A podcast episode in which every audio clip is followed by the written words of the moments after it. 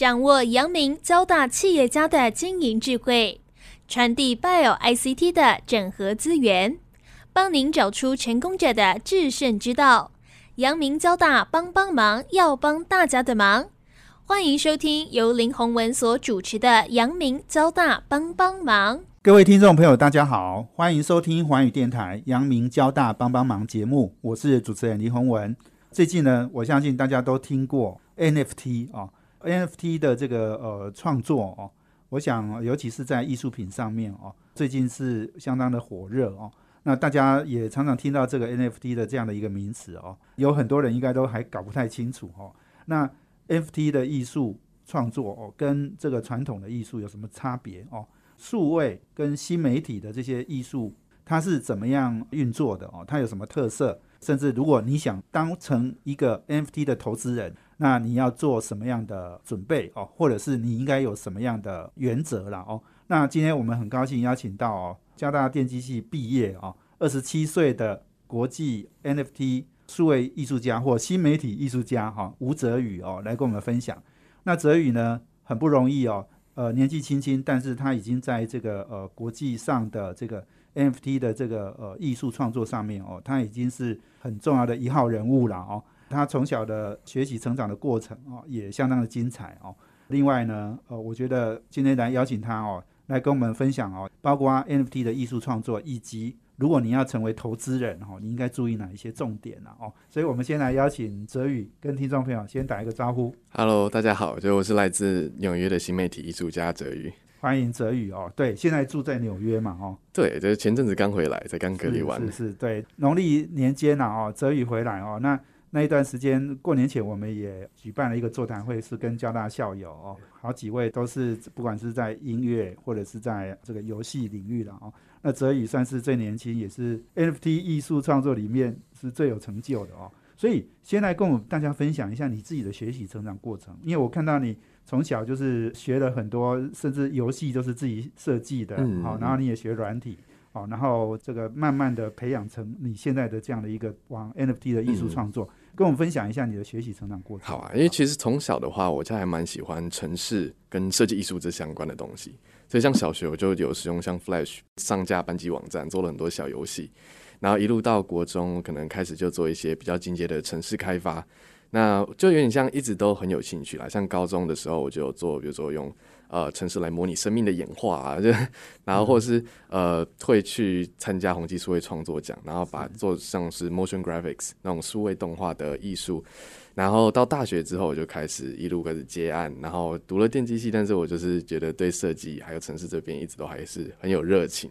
所以就一路这样子玩过来，然后发现哎这些其实都是可以整合起来的。是是，所以后来，呃，你刚刚讲这个电机系，其实，诶，可能学的都很多是硬体，哈，对。但是其实你还是比较喜欢设计跟软体，因为我不排斥硬体，但是我真的是非常喜欢那种就是用软体创造东西，然后那个东西是属于自己作品的感觉。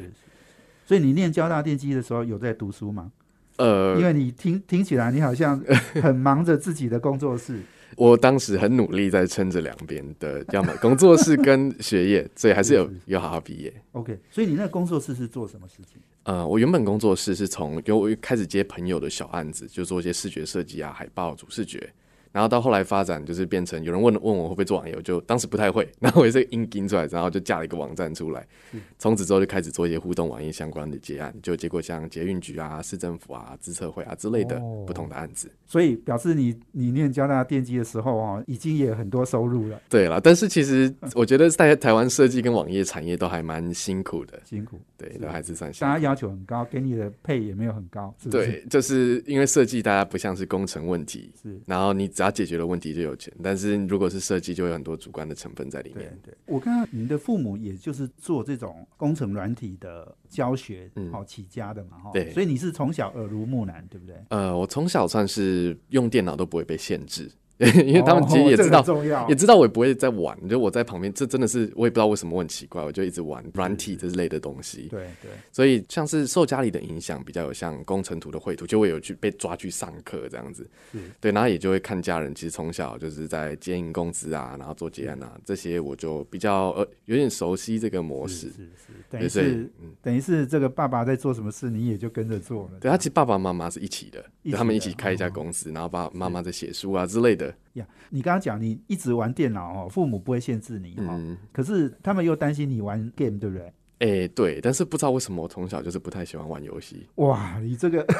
我会我会玩单机的啦，我会玩那种比如说 PSP 啊或者什么的，但我还不太喜欢玩线上游戏，可能因为我小时候没什么朋友，我喜欢的东西太怪了。好像爸妈也希望你玩自己的小游戏。嗯，就是有点像小时候，就是可能就被讲说那些线上游戏，可能就我自己对那些的印象也没有到特别好。嗯，那我又很喜欢自己创造东西出来玩，所以你那时候设计什么游戏？呃，我就会做，比如说把班上的同学啊，或者是 老师做成对打游戏，像天任天堂大乱斗这样子，哦然后很多很神奇的招式，哦，就学生可以打老师的意思。不是老师老师们对打，老师们哦，对打，老师们对打对之类的。OK，高中的时候就在班上做这个乱七八糟的游戏，那大家玩的很开心。老师对打，对所以这个谁打赢谁打输也不一定。不不一定，但是招式就是有很多不一样的，我我想说你还没有叛逆到学生打老师，没有这么叛逆啦，没有这么叛逆啦。OK OK。嗯哎，我看你后来又到那个好学校去开课，对不对？嘿，这个是在大学毕业后，呃还是，其实，在大学的时候，因为刚刚有个朋友在好好实习，他问我说：“哎、你要不要去开堂课？现在网页蛮夯的。”嗯然后那时候其实网页经验也才接案一两年，然后就想说顺便当这个机会，然后帮自己把自己的技术什么的都练起来，所以有点像我有点像做中学，然后一边把那堂课升出来，就不知道为什么升到三千分钟一堂很长的课，然三后千分钟，大概是五十多个小时的一堂课。哦。哦，那你就经常在录这个课，我那时候好像整个大三一回家，就是一下课我就跑回家录音这样子，就跑回到当时的住的地方。因为我看到好好你的课程是热卖啊，好像有 一万五千人上过你的课，对不对，大概现在一万五、一万六这样。但我我自己觉得，像我的课程很特别的地方，就是我除了工程，我设计的部分牵牵涉的，因为我本身就是视觉设计的出身的，所以这两件事情加起来，就变成我的作品都会比别人看起来视觉上会很漂亮。是那又加上我可以用工程很专业的方式来解构这个东西怎么做出来。哇，这个不容易耶哦。不过我有简单上那个好好好去看一下你的那个课程介绍哦，哎，那个真的很实用哎。嗯，哦，就是上完你课课应该就可以很快上手哦，会学写很多的这个软体等等。嗯嗯，对啊，就是用设计的角度出发了，所以就不会像一般的课程你学完也不太知道要怎么做对。不过跨到 NFT 的艺术创作，好像又有一个转折点，对不对？嗯。就是你到纽约去读书。对，啊，那时候是什么样的想法？呃，其实网页做了两三年的接案之后，就觉得哇，做网页差不多有到一个瓶颈在了，嗯。就是案子的等级上不去，差不多就是那样，然后技术上也没有很多的突破，所以后来我就想说，我还是很喜欢新媒体创作那种 VR、AR 沉浸式艺术的东西，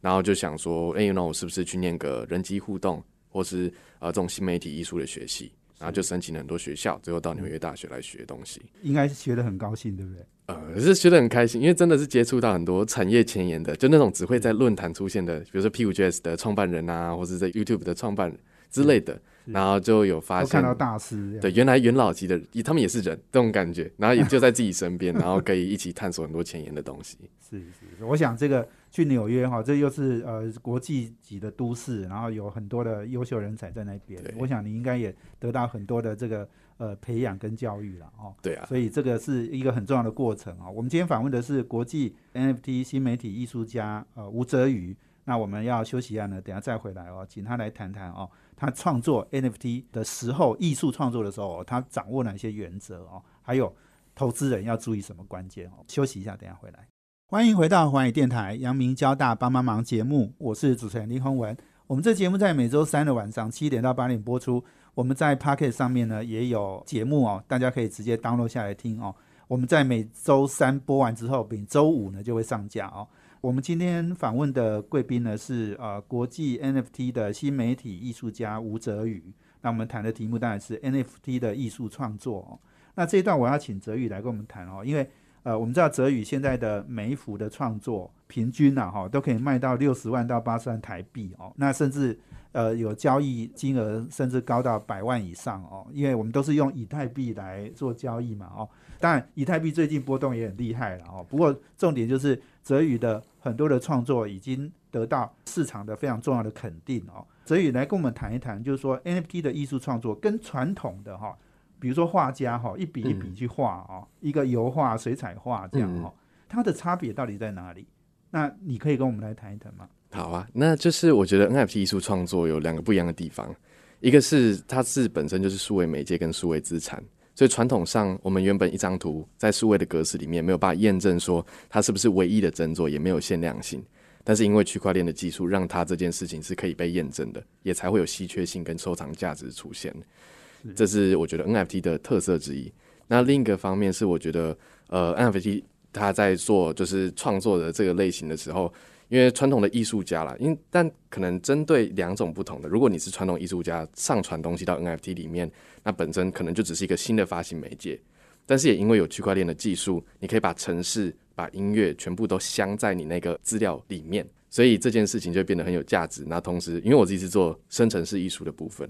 那就是借由 code 把某个艺术的创作手法 copy 下来，你就可以无限的产生独一无二的不同的数位版画。是是，生成就是那个生命的生，成功的成，生成式哈。对。不过我请教你哦，因为你刚刚讲到稀缺性哦，那我比如说我们就举例哈，比如说蒙娜丽莎微笑，它当然有稀缺性，因为它就是实体的一幅这样。可是好像反而大家觉得说，因为你变成艺术数位的东西呢，嗯，它就变成可以一直复制，嗯，好，然后当然它也许你看像那个无聊猿哈，哎，它每一个都不太一样。所以它每一个都不同，哦，就是什么有戴帽子的，有拿扫把的，有 很 不一样。但是好像那种稀缺性跟蒙娜丽莎微笑，你如果去做对比，好像感觉大家对 NFT 还是会有一些疑问。你觉得呢？呃，我觉得是蛮正常的，因为你可以想象，呃，在真实的世界里面，也有很多做复制画的人，是，那也有很多就是不同的画家，但他们可能发行了非常多画，但没有人关注到他们。在 NFT 里面也是一样，只是说这个技术确保说我这张图产出来，它可以验证是我本人出的，然后也本身是限量的。如果我在这里只放了三张，就算别人复制走了。它在交易的记录上，在共同的资料库上，也仍然只会显示我出过这三张，然后现在在谁的手上。那这件事情对艺术的收藏，甚至是传统艺术界就很重要。我另外就是请问您一下，就是说，因为有人也常问我了哈，就是说啊，如果这个艺术家哈，他把原来的东西稍微改一下，那就不一样了，对不对？那他就可以再发行一次。对，这个对投资人来讲，如果你是要收藏的人，这个会不会有什么？感觉投资人比较处于在弱势的一个情况，但是你可以想象，比如说原本传统的知名的画家，他他也可以改一下东西，然后再重发一张画，然后或是村上隆，他可能可以一改一下就复制一千版复制画，是，但他们没有这样做，原因就是因为这样子，其实就算是传统艺术家跟新媒体艺术家在经营的仍然是品牌这件事，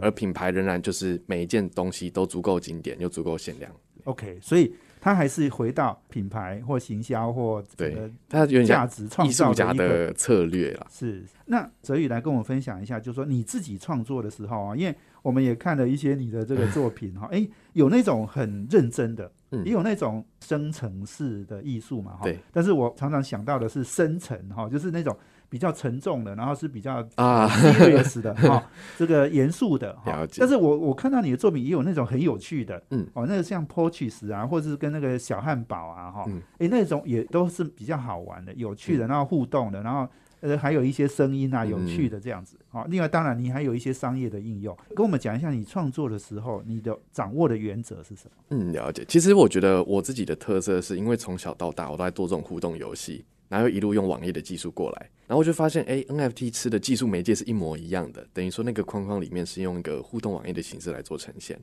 所以我自己就蛮排斥只做那种头像型的东西，或是呃复制型的东西，那我就会想要说，呃，东西要特别一点，我专门就是做那种互动型的 NFT。那这种元老级的平台有像 Art Blocks，它专门在上架很多用 code 生成的艺术。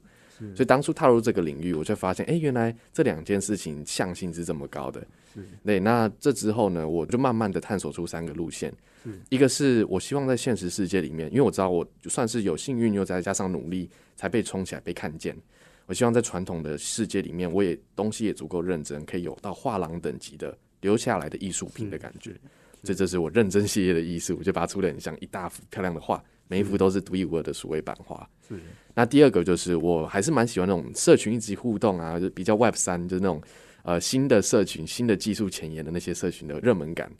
所以我就会去出一些很有趣的数位生物，像波奇是软软的，你可以把它拖来拖去啊。那有一些区块链上，你可以广播事件让他们同时动作，或是去玩一些像原本的海火腿或机器人，他们都是一些比较卡通型的角色。但是我觉得这个东西本身就是呃可以互相带动，说诶让大家看到艺术家本身也可以有不同类型的创作。对，最后就是上岸的部分，我就在探索说这个东西怎么样跟真实世界的商业体系结合起来。是对，就不管是落地应用，不管是帮他们把品牌变现，或是直接做品牌联名，这些都是我觉得，呃，如果做纯作为艺术家，当然是很不错，但是我也蛮好奇怎么样结合起来。对对，怎么样有商业的应用啊？哈，对，对我刚刚听你这样讲，我觉得很有趣哈。你做认真的跟好玩的，嗯你觉得哪一个是让你比较开心的？其实我个人突然意外的很喜欢很认真的路线。哦，真的，对，因为因为我自己会被自己的作品感动到的时候，我才会想要把它播出去。是是那我大部分的时候，像我做数位海洋，然后就真的是用非常简单的演算法，也不是非常简单，就非常干净简洁的演算法，去生成把真实世界的某些很感人、很有影响力的东西带到数位世界里面。这件事情我还蛮喜欢的，是，或是做出前所未有的东西啦，像是波奇，算大家看它是可爱系列的东西对，但是你能看到的互动型 NFT 其实也就那几个。呀，所以你你刚刚讲那个比较认真的那个哈，你说那个海洋啊，说哎，我看过哈，你那天有秀哈对，但在我们交大那个元宇宙的座谈会哦，你嗯。谈到了哈，那你也秀给大家看，哇，它那个海洋的变化哦，然后波浪啊，就是有那个艺术的那种感觉，真的是好。其实它后面是 code，的所以嗯。它当初我出在 FX Hash、另一个生成式艺术平台上的时候，好像是三百个版的版画，是所以它每一张都是不同的颜色、不同的渐层、不同的分布跟波浪的模式。然后我就还蛮喜欢这种，有点像把我某个灵魂片段截图起来是，它可以无限创作的感觉。是是是，没错。我我觉得你刚刚讲就是说，呃，因为那个变化也很多哈，你可以每一个变化你就卖一张，可是你也不会这样做，对不对？你你还嗯是会很珍惜你自己出去的作品。对，像是破奇的话，原本有一千五百张，但我后来就觉得这个东西如果变化度不够，出去其实它的价值就没有这么好了。对，那我就希望每个作品真的都是独一无二，或者我可能之后再把演算法设计的更好，让每一个真的都看起来很不一样。对，我想出发点其实你是为了创作，不是为了赚很多很多钱当然赚钱也是重要啦，但也是开心。但是我后来就会慢慢想说，我想做的事情到底是什么？我其实想要做带来影响力，跟真的留下属于自己的是大家喜欢的艺术作品。是是是，我想这一点很重要哈。终究 NFT 的艺术创作、新媒体的创作哦，或是什么数位啊，你有很多很新颖的、很新鲜的这种外貌，可是你其实你的本质还是艺术创作哦。所以我想，可能你还是要很坚持这一点，哦才能够在这个呃 NFT 哦这个数位艺术里面哦占到一席之地了哦。我们今天访问的是国际 NFT 的呃这个新媒体艺术家吴泽宇。那我们休息一下，等一下再回来哦，请他来谈一谈哦，他刚刚讲的 Porches 啊，或 White Castle 啊，哈、那个小汉堡啊，哦，怎么样哦做一些呃商业的应用？我们休息一下，等一下回来。欢迎回到环宇电台阳明交大帮帮忙节目，我是主持人林宏文。我们今天邀请的贵宾是国际 NFT 的新媒体艺术家哦吴泽宇。那我们谈的题目当然是 NFT 的这个艺术创作哦。那刚刚泽宇讲到了呃你自己创作的一些呃想法嘛哈、还有原则哦。那我这一段我想要请你再来跟我们谈哦。你刚刚讲你做认真的，做好玩的，但第三个是做商业的一些应用哦。那商业应用我看到就是说，诶，其实我觉得比较吸引人的是，我看到你有一个叫 Porches 哦，P O C H I S 哦，这个一个作品，另外一个叫 White Castle 哦，这是美国的一个汉堡的品牌。你可不可以跟我们举一下这两个例子吗？嗯嗯嗯，好啊。那 Poaches 的话，就很多软 Q 的生物用物理模拟的方式放在 NFT 的形式里，是然后你可以把它拖来拖去，然后它也会听就是共同的命令来做一些动作，这样。那当初在出这个作品，其实是因为我去年七月的时候，作品被就我的机器人被偷，然后意外的让我被看见。那这之后，我还是想要有一个属于我自己名字、完整品牌的东西。是对，然后我就跟一个工程师合作，然后开始规划，然后把整个网站架出来。在当时呃纽约或外国美国那边在热潮的时候，刚好把这个作品推出去。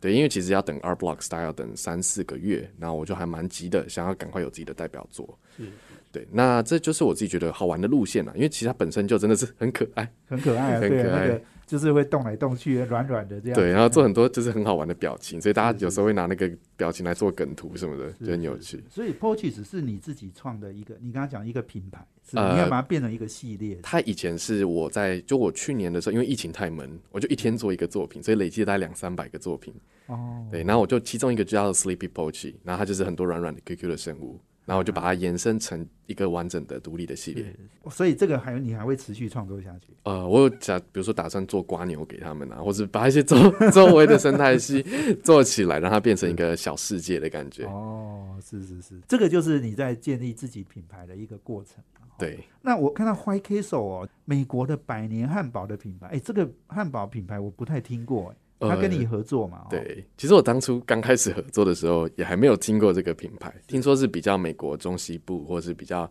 嘿呃乡村型的汉堡品牌。是是，那当时是因为有一个收藏家跟我约见面，后来发现他是专门在做媒和艺术家跟这种品牌公司的老板。对。那这个小汉堡我看也很可爱，它它可以做什么品牌或行销的应用？嗯，他当初其实呃，White Castle 在合作的时候，呃，比较偏商案的方式进行，然后我就是出很多 proposal，比如说我想要用艺术的方式，让每一张那个汉堡都非常的艺术感的奔奔放，让它可以像一幅画挂在墙上。是那我自己在加了一些有趣的互动的时候，我就把它想象成音乐型的 NFT，因为我其实自己从小也是碰音乐碰到大，这样弹钢琴啊，后来做数位音乐创作，我就后来在做生成式音乐跟声音的部分，我就用城市的方式写出像咖啡厅那种 low-fi 的音乐，然后让它生成，所以每一幅汉堡背后的音乐都不一样。然后汉堡会随着那个音乐舞动，然后背景也会随着音乐去做变化。你你说音乐也是你自己写的对，音乐也是，然后音乐是用程式做的。哦，用什么？对，就是用比如说，因为原本是读电机系嘛，但是作为音乐的底层就是那些 sin 啊、cosine 啊，然后一些三角波什么的，刚好就用上，然后拿来做成音乐的的部分。哦，OK，所以它有声光的效果，对，哦，又然后又有形体啊什么这些呃这个变化啊哈、所以嗯所以它的 NFT，所以我们你前面在讲 NFT 跟那个传统艺术嗯，不同哦，其实我觉得这一点也很重要，对不对？它有更更更活泼，然后更生动、更更好玩的这些对啊，算是对啊，因为以前如果你要出去这种互动性的东西，你一定要有个专门的荧幕，你一定要去一些特定的场馆，比如说博物馆啊或演唱会。是。但现在 NFT 这个媒介让这件事情变得很清亮，是。然后很多的互动的媒介，像三 D 的模型，你也可以做成 NFT，它是在里面真的可以转，或是放到你的三 D 的画廊里面去。我觉得还蛮喜欢这种呃万物都可以是数位的资产，又可以同时是在虚拟世界里面做成真实的物品的感觉。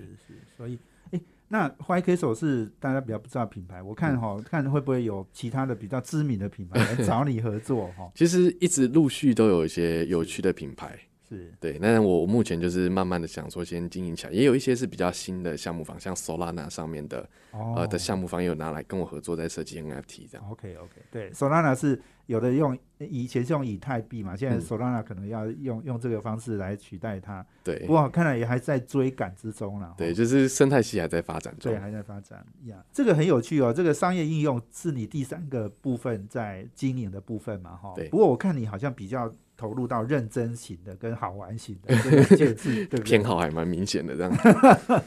是是是，好，这个商业应用，我想这个以后可能，我相信你应该还会有很多机会啦。不过哈，我觉得我更想要我来请教你的就是说哈，因为现在呃，大部分人都不会成为 NFT 的艺术家，嗯，但是几乎每个人都在想说哈，啊，要不要去投资一个 NFT 好的这个项目哈？嗯，那因为现在项目很多哈，不管是很知名的周杰伦啊、村上隆啊哈，那当然也有很多不知名的，那但是好像有很多这个价钱也是炒作的很厉害。你嗯你要不要跟我们来分享一下？你觉得对投资人来讲，有一些什么重要的原则应该去掌握的？了解。我觉得 NFT 就跟传统股票一样，有分成价值的部分跟本质的部分。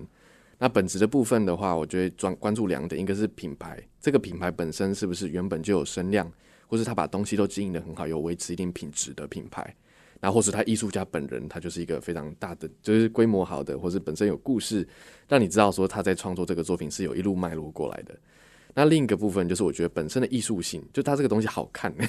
那我觉得好看这件事情是不会变得标准，当然每个人对美感的感觉不太一样，但是也确实是会有一些一看你就觉得这个东西会是经典的作品。那这是本质啦。但投资价值的部分，我是觉得它就是一阵一阵的，大家狂热进来炒一波，然后再退场出去，其实都是蛮正常的。我也刚开始我其实蛮排斥这件事情的，对，我会觉得说啊，这是艺术，为什么要让人家这样炒作？但后来发现，其实因为人家炒作，它其实带一波力量给你，你有本事你就抓住那波浪，然后顺便一起冲起来，你不用去排斥或觉得金钱或者资本是一件很不太好的事情。这样，你这讲的很对了哈。对，对艺术家来讲，那是一股力量，但是你能不能抓得住，那也要看你自己的。对，就是很多人会觉得艺术要清流，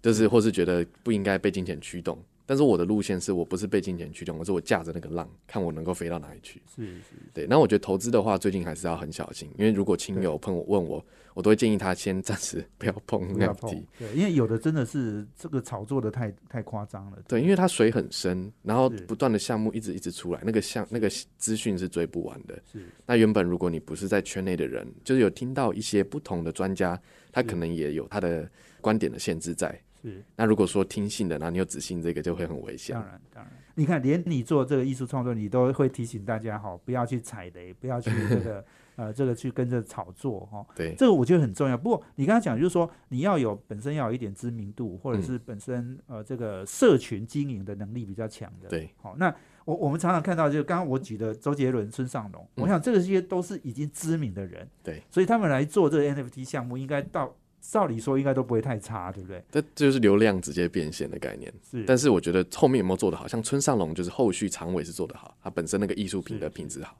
是。但如果是周杰伦的路线，他就有一点点小可惜，因为毕竟不是他本人出的品牌。对。然后他那个艺术的品质可能就是没有到他现在的价格的，就不太对等这样。哦，OK。对，我我看那个芬塔贝尔是他找他一个也是很多年的老朋友帮他设计的。对，就就觉得说，呃，他可以可能。当初太多人进来了，然后被炒到非常狂热的状态，然后后来推下来就会开始有人骂，这是很正常。他我看他也是大涨之后又又回档的很厉害。对啊，对啊，是，我就觉得这样可能有点小不健康。对对，所以其实很多后来艺人，我有又在跟很多艺人跟品牌在谈。他们的路线就希望说，这个东西是希望是长尾的，而不是收割一波之后，然后又就是又损到一点点名声，这样就不划算。对对，没错。周杰伦可以去变现，哈，村上隆可以去变现，可是他们可能更重要的是，他们原来就已经，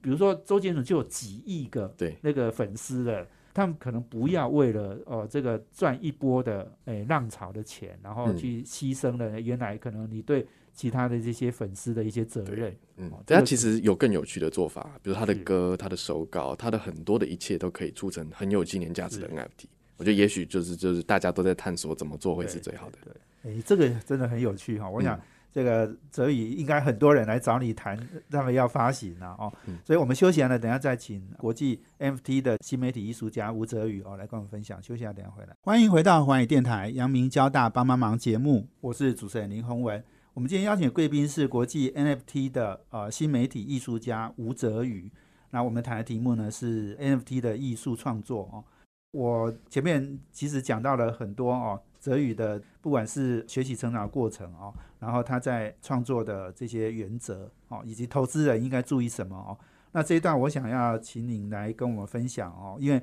我知道你在这个整个呃现在非常知名，然后作品也也是热卖。但是你好像有一段时间也是有一点挫折，对不对？也是经历过一番的这个波折之后，你才有现在的成就。你刚才跟我分享一下，好不好？对啊，因为其实从小到大这样创作，然后就一路就是因为跟主流不太一样。然后就想说，哎，这件事情我真的有机会靠这件事情活下来，或把它做大嘛的感觉。对。直到大学上，我接了很多像三 D 设计啊、动画设计的案子，然后又经营了工作室，但我又觉得哦，东西好像卡在某个瓶颈上，都不是属于自己的。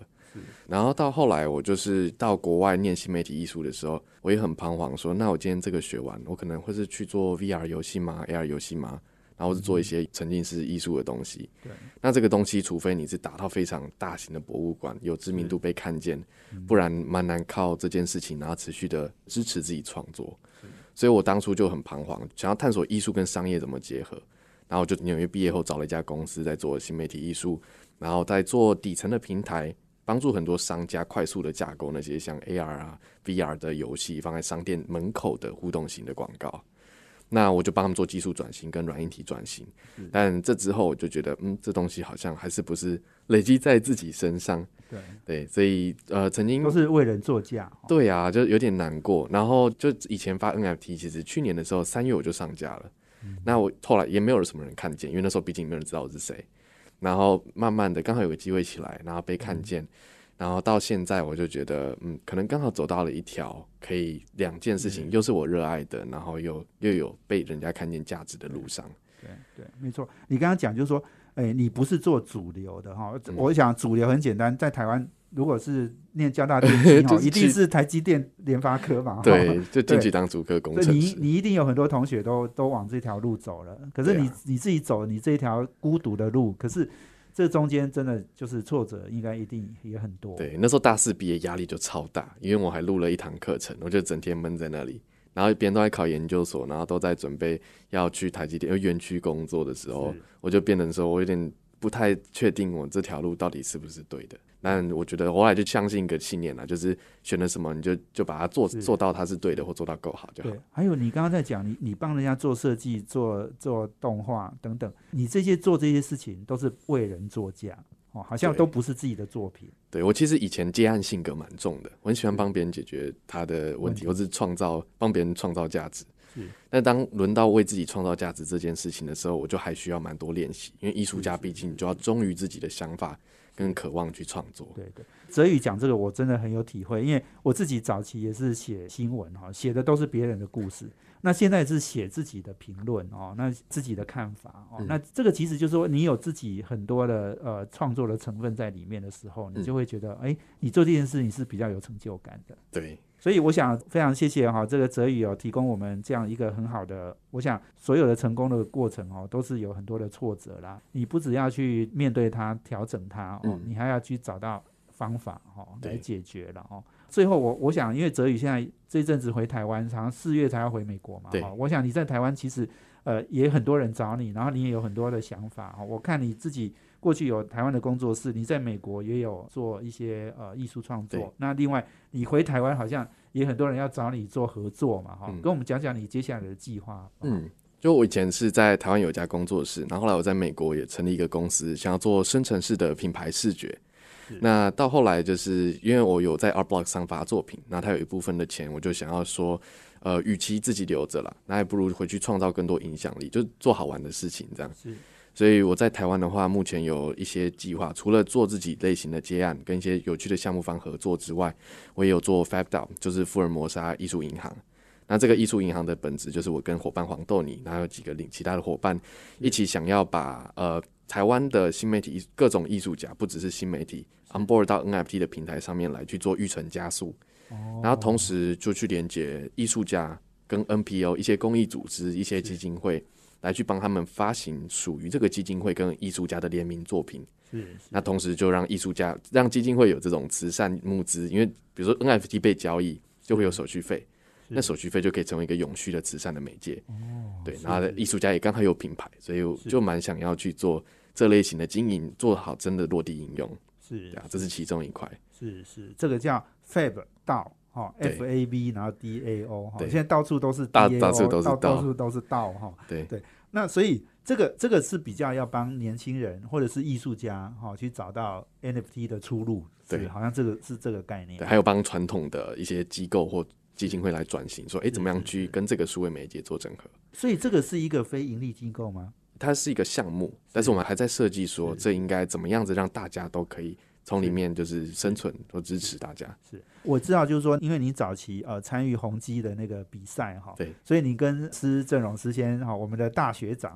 也有很多互动。这个 Stan 哥哈也这个非常支持你，然后他也现在也在把 NFT 的呃或者是应该说元宇宙的哈这样的一个呃目标当做一个。要努力的方向，所以你你跟呃 Stan 哥会不会也有一些合作呢？嗯，就之后的话，我会跟宏基基金会还有双荣誉呃合办一个个展。是，那这个个展我就想要把那些生成式的艺术作品做成非常沉浸式的，大家可以用声音啊、互动啊、甚肢体啊，去跟这些艺术参与这些艺术作品的构成。对，所以就可以就变成即时影响的这样。然后也会想要把 NFT 的媒介融合进去，不管是作为票券，或是验证你持有 NFT 之后，可以对作品去做某些干扰，或者让它演化之类的。我就还蛮想探索说，做一个它主题叫混沌实验室，想看说这些新的技术，这些新的数位生命可以演化成什么样子。哦，混沌式哦，混沌的，对，这个很有意思哦，哈。那另外，你其实你刚刚在讲那个就是 FAB 道哈，就是呃福尔摩沙这个艺术基金会哈，艺术银行，艺术银行。这样的一个做法，其实也一个很重要，就是说，因为我们看到就是说，我们很多人可能不见得像你从小就有学这种软体啊、城市，又念交大哈，大部分其实都没有，很多艺术家可能也不会写这个软体，对。所以你觉得就是说，要让这些呃，这个可能也也是一样有很有创作能力，然后艺术作品价值也很高的人，嗯，然后也能够让他们参与在 NFT 上面，这个其实也是一件很重要的事，对不对？嗯嗯，对。但是其实我觉得不会写程式不是一件呃会阻挡，就是还是可以发行 NFT。那发行 NFT 可能要就要有适合的团队协助规划，说你的这个东西怎么样转型成数位的媒介去组合跟发成项目。对，当然我自己的取向可能会比较希望它真的是互动型或是 code 生成式的，但是也有很多非常多的项目是慢慢的有很多公司或人在协助把这些传统的艺术变成数位的形式在做。是，OK。所以你刚刚讲说做法嘛，哈，那另外我其实也想请教你哈，因为你在美国也有一些这种比较商业的应用，对，那在台湾我相信。一定也有一些商业的呃这个公司哈想要找你来合作，嗯像这个你排斥吗？呃，我就是在想，因为有艺术家朋友跟我讨论说，艺术家应该要把品牌建立在自己身上，然后就有说一个做法，可能是我有另一家工作室，然后这个工作是专门处理商案，但是我本身我还是把我相关的品牌艺术型的东西留在自己身上，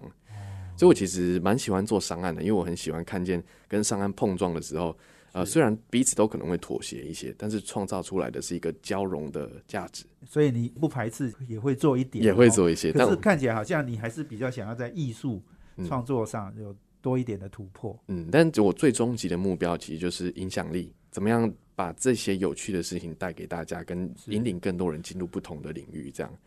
所以上岸的部分，我就会目前就会选择那些品牌比较有趣的，或者走在比较前沿的，一起合作，对，然后一起去创造。说，不管是他对他来说是新的尝试，然后对我来说是转型传统的资源或机构进入这个新的世界。是是是。好，剩下一点点时间，大概一两分钟，你跟我们分享一下，就是做个简单的结论哈。尤其是对这个呃想要投入到 NFT 的新媒体的艺术创作的人，你觉得他们可能要有什么准备或什么心态？嗯，我觉得就是因为现在热潮很多，那我觉得就维持创作的本心，把东西做到够好，把你的故事累积出来，然后一个一个东西够，真的是做到经典的等级之后，呃，再去寻找，因为机会一直都会有。那就是把自己准备好，那机会来的时候把它抓住，然后再不断的就是勇于推销自己啦。我已经很排斥商业，也很排斥被推销或者行销这些，但我后来就觉得说，与其去排斥他们，不如去拥抱它，说它是一股力量。那我今天让我自己的价值本身也跟这个东西，或者超越这个对外的声量的时候，我就不会觉得有那种嗯，好像我只是品牌大于内在的价值的感觉。我有这样去克服。然后就觉得小型的创作者就可以很勇敢的开始把自己的东西上架，就算暂时卖不出去也没有关系，它就是一个数位展品、数位的艺廊的媒介，让你可以持续的累积作品。然后当你有一天回头看，或是你遇到适合的机会或时间的时候，就可以再用这个方式把东西都推出去。所以你这个结论真的做得非常好哦，准备好哦，把自己准备好非常重要了哦。那这个机会，其实 NFT 的机会，我相信也是一波一波的哈。对，也许。这个热潮过后，又会有一波修正。嗯，那个修正的时候，你好好准备。嗯，等到下一波的浪起来哦，哎，我想说不定你就有被看到的机会。对，好，我想泽宇就是一个很好的例子。真的，你说你去年三月对疫情那个还不到一年呢。对啊，就那时候真的是就上了也没人买，然后就放在那边，你觉得好吧，没有关系。是是，但我还蛮开心，那时候就一度在经营这些东西的。对对对，短短不到一年哈，我想那是因为你已经。准备了呃十几年了，你从小学、国中、高中这样，你已经准备了十几二十年了哈，所以这样浪头上来的时候，你就能抓住它了。对，这个不是以前那个小米那个雷军说的哈，那个什么风吹来的时候猪都会飞，那个猪哦一定掉下来的啦。哦，那但是这个泽宇呢是已经准备好了哈，风把你吹上去。哦，我想这个是一个非常重要哈，准备好机会可能你就能抓得住。所以今天非常谢谢我们吴泽宇啊，国际 NFT 的这个新媒体艺术家啊，来接受我们访问，谢谢，谢谢。谢谢，也谢谢我们听众朋友收听我们阳明交大帮帮忙，要帮大家的忙。我们下周见，谢谢，拜拜，拜拜。